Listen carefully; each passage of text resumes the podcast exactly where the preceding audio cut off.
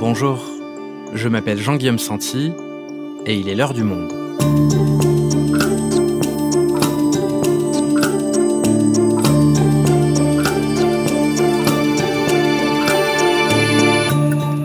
Aujourd'hui, après le déconfinement, la fin du couvre-feu, la réouverture des bars, bientôt des discothèques, devra-t-on s'attendre à la rentrée à une quatrième vague? Le variant Delta, anciennement appelé Indien, troubler la sortie de crise. Mais alors que la France avance sur le terrain de la vaccination, cette souche peut-elle relancer une épidémie qui s'était calmée? David Larousserie, journaliste au service Sciences du Monde, nous explique. Le variant Delta va-t-il déclencher une quatrième vague? Un épisode produit par Jeanne Boézek, réalisation Amandine Robillard.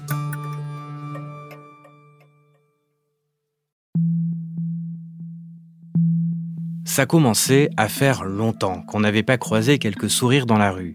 Il faut dire que masqué en extérieur depuis août dernier, on en avait presque perdu l'habitude.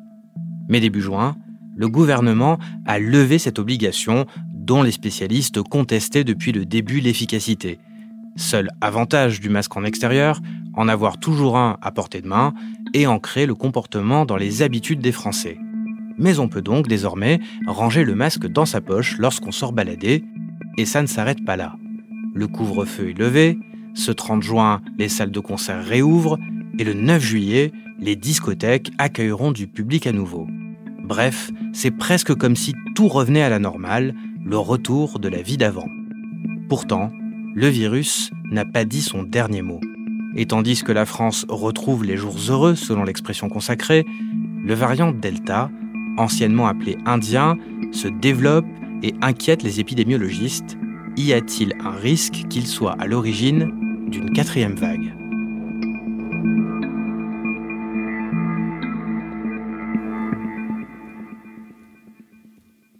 David, pour commencer, est-ce que tu peux nous dire quand a été découvert ce variant Delta, anciennement appelé Indien? Oui, alors peut-être qu'il faut déjà un peu rappeler euh, cette notion de, variant. Le virus, donc, c'est une succession de lettres qui forment des gènes et qui vont euh, fabriquer des protéines. Et euh, ces lettres, lorsque le virus se réplique, peuvent être modifiées. Et donc, tous les mois, deux, trois lettres sont changées et ça crée des différences entre le, la souche d'origine et puis ce qu'on va appeler des variants. Mais ça, on peut en avoir des dizaines, voire des centaines. Et donc, on spécifie une catégorie particulière pour les appeler variants. Il faut que le virus euh, ainsi obtenu ait des propriétés euh, particulières, qu'il ait des avantages sur ses congénères, par exemple, qu'il soit plus contagieux ou bien qu'il résiste au, au vaccin. Et donc, les variants euh, qui nous intéressent sont plutôt de l'ordre de la dizaine, de de la quinzaine. On a eu euh, à la fin de l'année dernière ce qu'on a appelé le, variant anglais, qui est maintenant le variant alpha. Et en Inde, à partir de la, de la fin d'année, euh, en octobre, on a découvert une, nouvelle lignée qui présentait des mutations particulières, possiblement euh, dangereuses. Ce n'est que quelques mois plus tard qu'une épidémie euh, massive a eu lieu avec euh, début mai des pics jusqu'à 400 000 euh, contaminations par jour, 40 000 décès. Et ensuite, l'analyse de ces différents virus a montré qu'elles étaient liées à ce fameux variant Delta. Ces mutations dont tu nous parles, hein, ces changements de lettres par rapport aux souches communes dont tu nous parles, elles ont lieu par hasard et de temps en temps, certaines mutations donnent au virus, aux nouveaux variants, donc des propriétés plus contagieuses, plus virulentes. Alors ce variant indien, euh, qu'est-ce qu'on en sait au moment de, cette épidémie qui se développe en Inde? Pour savoir ce que sont ces, virus, on les séquence, c'est-à-dire qu'on va lire chacune des lettres et constater les, différences avec la, souche d'origine. Donc sur celui-là, il y a deux, trois mutations euh, particulières qui sont liées à la manière dont le virus va s'accrocher aux cellules hôtes pour les, infecter. Et donc, euh, c'est ce qui permet un petit peu d'avoir la carte d'identité de ce variant. donc, on en repère euh, une en particulier qui va permettre de le reconnaître désormais. En revanche, comme en même temps dans le pays. Il y a des fêtes, il y a une campagne électorale, il y a beaucoup de contacts entre les gens. La dynamique de l'épidémie euh, fait que elle est très forte et on ne sait pas si euh, elle peut être imputée à des propriétés euh, particulièrement fortes de ce virus. Parce qu'un virus, si la, situation lui permet, il, se propage, etc. Mais là, on se noyait un petit peu dans les conjectures pour mesurer précisément si ce virus était plus contagieux. D'accord, donc lors de son apparition, il n'est pas encore vraiment possible de savoir si ce virus est en soi plus contagieux ou plus dangereux, ou si euh, la nouvelle vague épidémique est due donc à des conditions locales, des événements qu'on qualifie de super spreaders, ou des conditions sanitaires, ou une surpopulation. Comment est-ce qu'on peut procéder pour savoir exactement les, les propriétés du virus hors conditions locales? Pour ça, il faut beaucoup de données. Euh, d'une part, des données de séquençage, c'est-à-dire la connaissance de chacune des lettres du virus pour savoir auquel on a affaire. Il faut aussi des données de contamination, de savoir qui a contaminé qui pour euh, observer la diffusion. Tout ça euh, nécessite des machines et surtout des collectes d'échantillons pour les ramener au laboratoire et les séquencer. Le séquençage, évidemment, prend du temps. Tout ça, en fait, en pleine crise, l'Inde ne, ne l'avait pas. Elle n'avait pas toutes ces données, ne pouvait pas euh, les analyser et ils étaient dans l'urgence de la crise sanitaire et pas dans la, mesure fine des propriétés de, de, ce variant. Et toutes ces informations, toutes ces données de séquençage, de cas contacts, etc., on va finir par les avoir lorsque le virus va voyager en Grande-Bretagne.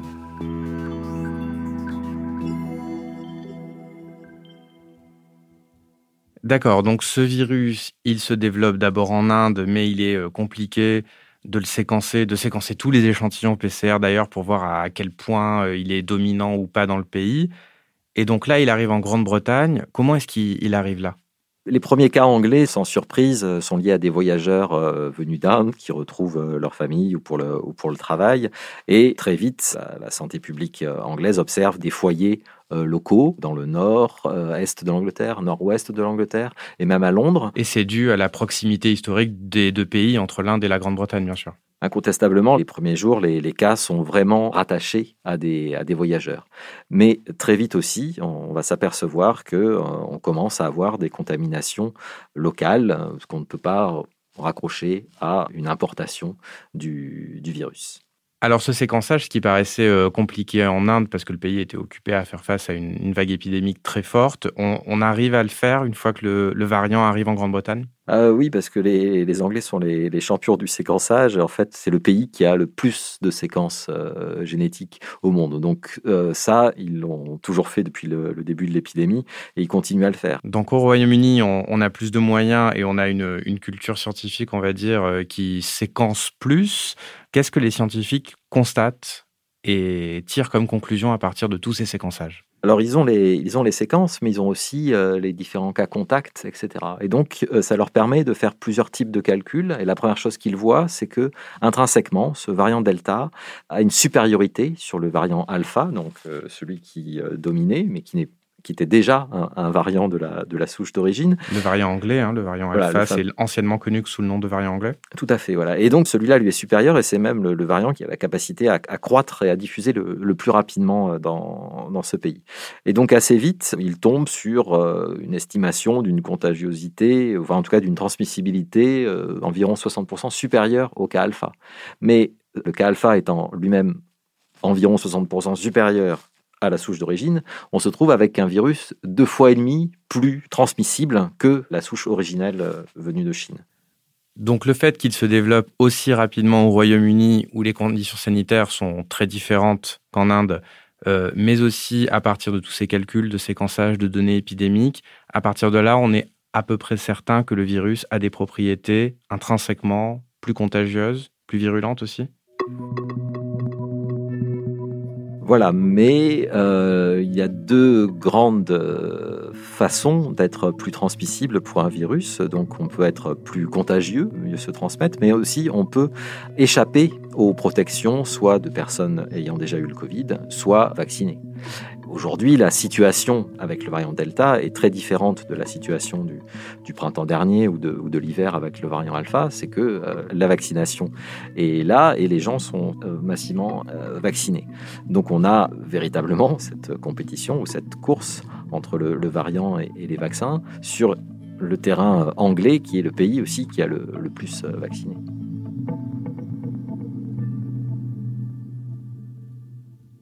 Alors justement, le Royaume-Uni, euh, il est plutôt bien vacciné et pourtant ce variant se propage. Alors comment est-ce qu'on procède pour euh, tester euh, l'efficacité du vaccin sur les variants, déterminer si ce variant il échappe ou non au vaccin?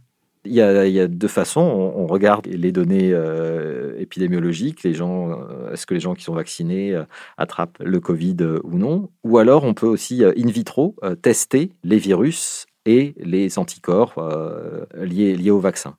Et donc les premières études ont montré qu'il y a une baisse d'efficacité des vaccins avec cette, euh, ce, nouveau variant par rapport au, variant alpha. Néanmoins, la baisse euh, est significative, mais selon les, types de vaccins, on va quand même garder euh, plus de 85% d'efficacité, alors qu'on était à plus de 90% sur le variant alpha. Le point important à souligner, c'est qu'évidemment, il y a une différence entre une dose et deux doses. Et euh, l'Angleterre a une population euh, très vaccinée en, première dose et pas encore complètement en deuxième dose. Là, les efficacités sont, évidemment réduites. Donc, si je te suis bien, ce variant a des propriétés euh, d'échappement vaccinal, comme on dit. pour autant, la protection avec les vaccins, surtout avec deux doses, elle reste forte. Mais la courbe des contaminations, elle a quand même beaucoup augmenté en Grande-Bretagne et ça a l'air d'avoir préoccupé les pouvoirs publics. Est-ce que c'est si inquiétant que ça? Ils étaient euh, en avril-mai autour de 2000 contaminations par jour, et là, ils sont à, 5 fois plus hein, euh, quotidiennement. Donc, ça se voit maintenant vraiment dans leurs données. Ça ne se voit pas encore euh, énormément à l'hôpital, et euh, on peut y voir aussi euh, là l'effet quand même des, vaccins qui sont euh, faits pour empêcher en premier lieu les, formes graves et les décès. Donc ce qui est important, c'est quand même que les gens ne, meurent pas. Et donc il n'est pas... voilà, on, peut peut-être avoir une recrudescence épidémique, mais qui sanitairement ne, ne sera pas dramatique. Qu'est-ce qu'on doit déterminer d'autre encore aujourd'hui comme propriété de ce variant qu'on ne connaît pas encore? Il faut arriver à faire la, la la part des choses quantitativement entre ce qui relève d'une propriété euh, d'échappement euh, vaccinal, de résistance aux anticorps, et ce qui relève euh, d'une plus grande contagiosité intrinsèque du virus. Donc, par exemple, est-ce qu'il augmente la, charge virale, qui ferait que lorsqu'on on éternue ou lorsqu'on respire, on va émettre plus de virus et contaminer possiblement plus de personnes? Ou bien est-ce que c'est ce virus, avec ses mutations, s'accroche mieux aux cellules hôtes et comme la clé dans la serrure, euh, permettra une, infection plus simple. Euh, ça, il n'y a que des, informations euh, de laboratoire in vitro et des expériences qui pourront le, déterminer. C'est pas anodin parce que la connaissance fine de ce paramètre va permettre un petit peu d'anticiper les choses. Et en fonction de la, de la fourchette, on peut avoir une nouvelle vague ou quelque chose qui pourra être contrôlé. Et aujourd'hui, ce variant, on le retrouve dans quel pays? Euh, eh bien donc, on, l'a vu partir d'Inde, voyager euh, en Angleterre, puis circuler dans, ce pays. Et maintenant, en fait, on, le retrouve euh, dans tous les pays d'Europe. Hein. Il circule en France, mais il circule aussi en Allemagne, Italie, Espagne. Par exemple, au Portugal, il est même associé à une remontée des cas. On peut citer également la Russie, où là, une forte augmentation récente est associée à ce variant Delta. Il existe d'autres pays euh, en, Asie, euh, il circule également aux États-Unis et euh, dans certains pays, il est même majoritaire.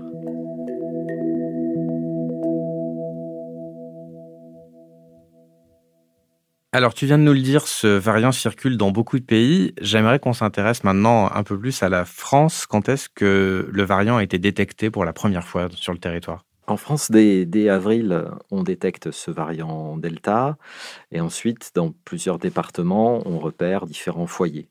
Aujourd'hui, euh, on a environ 300 euh, séquences de ce virus. Lorsque l'on voit la, progression en Angleterre, tout le monde pense que comme en Angleterre, le variant Delta va devenir dominant dans les cas positifs en France. Mais il faut bien voir que l'épidémie est en, décroissance. Le fait que le pourcentage de variant Delta augmente dans les cas positifs ne signifie pas pour l'instant que euh, nous allons avoir une, reprise euh, épidémique. Donc tu nous parles de 300 séquençages euh, complets en France. Donc il n'y a uniquement que dans ces 300 cas qu'on est certain qu'il s'agit du variant Delta, donc avec toutes les lettres. Mais lorsqu'on parle de, prévalence du virus avec des chiffres plus élevés, il s'agit en fait que de conjectures, c'est ça? Oui, c'est ça. Oui.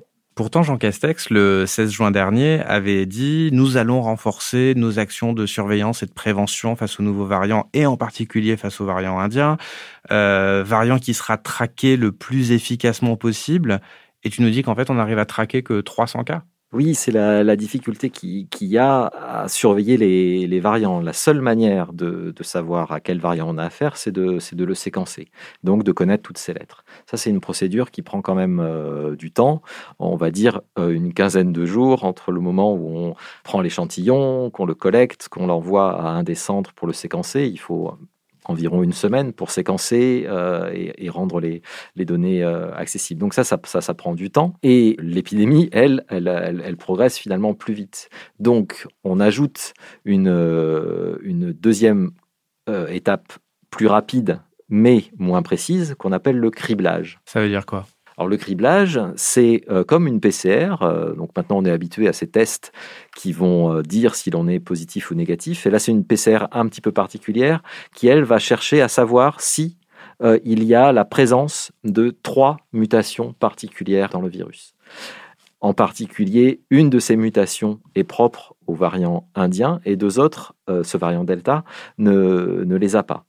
Le défaut, c'est que de nouveaux variants ou même des anciens peuvent avoir cette mutation delta. Et donc, tout ce qu'on va pouvoir dire assez rapidement, hein, une journée, le criblage, tout ce qu'on va pouvoir dire, c'est il y a tant de euh, tests positifs qui possèdent la mutation qu'on appelle euh, sur la 452. Mais on ne pourra pas exactement savoir si c'est entièrement du variant delta ou s'il y a des petits bouts d'anciens ou de nouveaux variants. Donc le criblage va donner euh, une photographie assez rapide mais imprécise. Tu nous dis que le séquençage, euh, c'est long, c'est compliqué, ça prend du temps.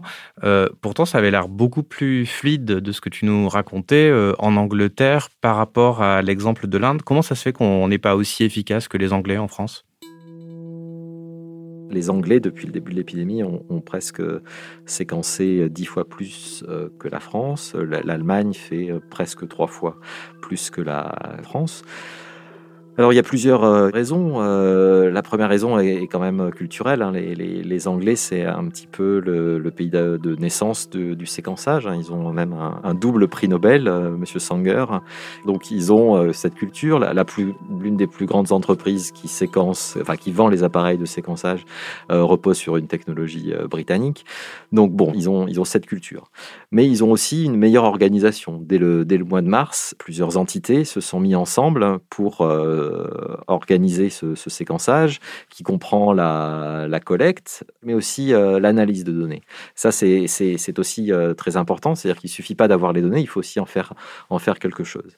Et ça, côté organisation, là, on, on, est un petit peu en retard en France. Ce n'est qu'au mois de janvier 2021 que euh, les choses euh, se sont organisées entre les quatre gros centres, les quatre centres principaux qui faisaient du, séquençage en France.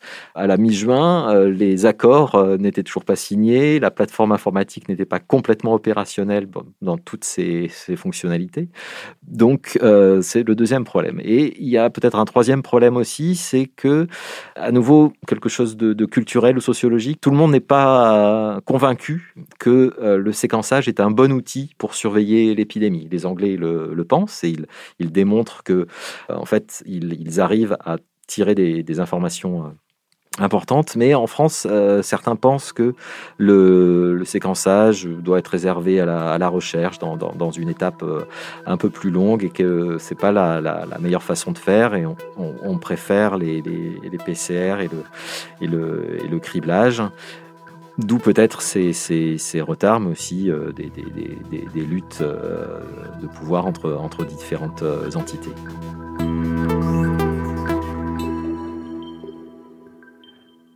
David, pour conclure cet épisode, si je comprends bien, ce variant, il semble quand même plus contagieux, plus virulent que les précédents, avec des capacités faibles, mais tout de même d'échappement vaccinal.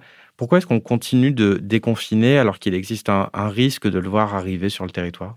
Oui, mais la, situation quand même euh, a, beaucoup changé. Donc, euh, on a peu de, cas par jour et euh, surtout, les, gens sont quand même de plus en plus vaccinés.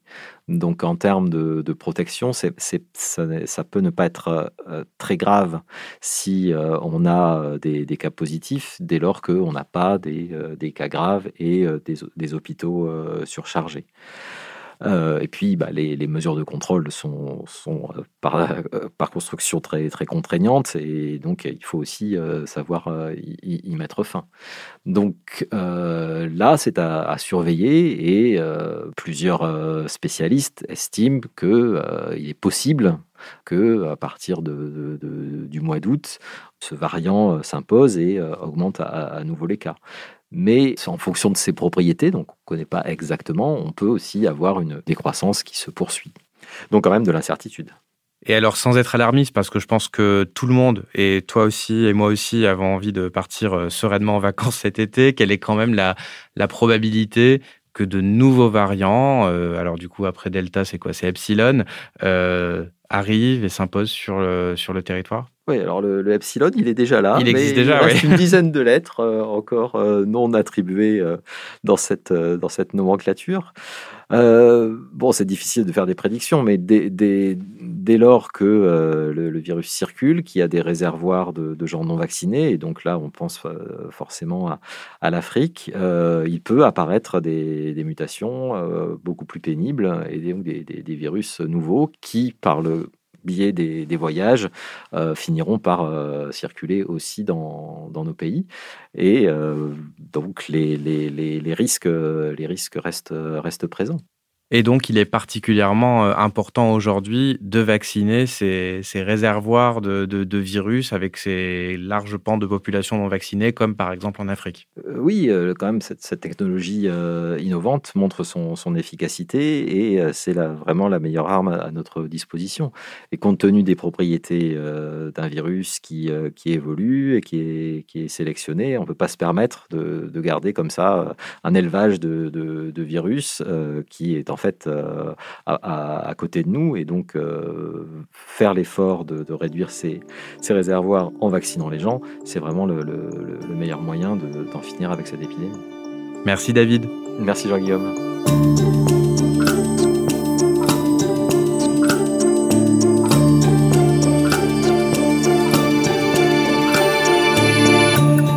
Si vous souhaitez en savoir plus sur le sujet, vous pouvez aller consulter tous les articles de David Larosserie et du service Science dans la rubrique Planète sur notre site. C'est la fin de l'heure du monde, le podcast quotidien d'actualité proposé par le journal Le Monde et Spotify. Pour ne rater aucun épisode, vous pouvez vous abonner gratuitement au podcast sur Spotify ou nous retrouver chaque jour sur le site et l'application lemonde.fr. Si vous avez des remarques, suggestions, critiques, n'hésitez pas à nous envoyer un email à l'heure du monde @lemonde.fr. L'heure du monde est publiée tous les matins du lundi au vendredi. On se retrouve donc très vite. À bientôt.